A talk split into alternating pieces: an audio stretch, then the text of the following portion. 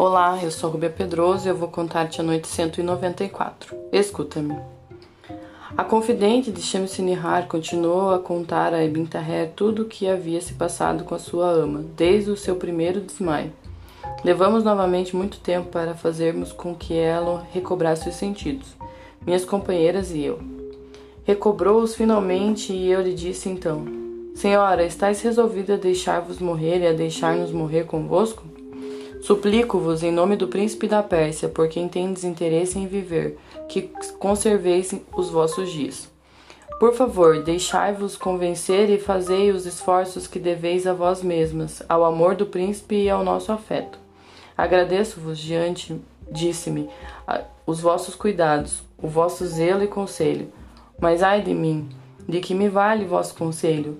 Não é permitida qualquer esperança, e é somente no túmulo que poderemos aguardar o fim do nosso tormento.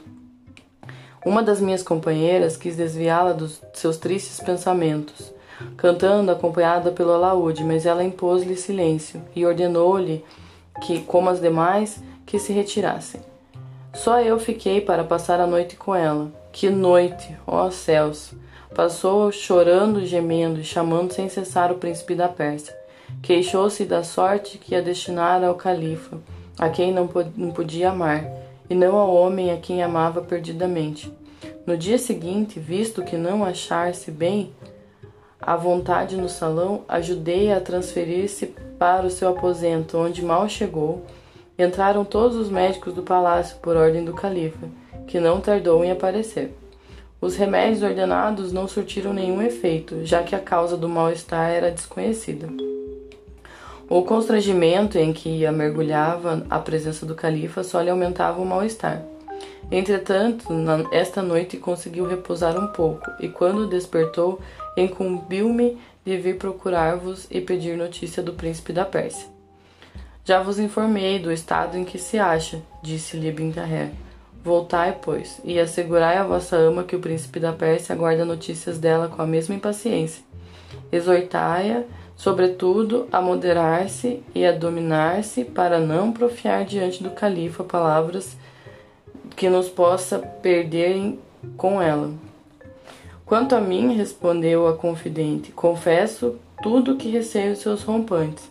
Tomei a liberdade de lhe dizer que pensava disso, e estou certa de que não protestará, por eu lhe falar ainda de vossa parte.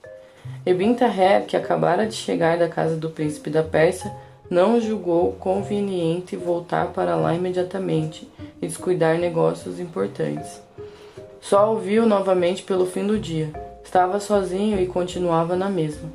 Ebin Taher disse, ao vê-lo, Tendes sem dúvida numerosos amigos, mas os vossos amigos não sabem o que valeis, como me demonstra vosso zelo, o vosso cuidado, o vosso sacrifício. Confunde-me tudo quanto fazeis por mim com tão grande afeto que não sei como poderei desobrigar-me. Príncipe, respondeu-lhe Bintaher, não falemos nisto. Peço-lhe Estou pronto e não somente a vos dar um dos olhos, mas até sacrificar minha vida pela vossa. Não é disso, porém, que se trata agora. Venho dizer-vos que Shemsinihar me enviou sua confidente para saber notícias vossas e ao mesmo tempo dar as suas. Nada lhe disse que não confirmasse o excesso do vosso amor pela ama e a constância com a qual a amais. Ebin Taher em seguida contou-lhe pormenorizadamente tudo o que lhe fora transmitido pela escrava. O príncipe ouviu-o com temor, ciúme, ternura e compaixão inspiradas por aquelas palavras. Entregando-se a pensamentos tristes ou consoladores capazes de reinar no espírito de tão apaixonado amante.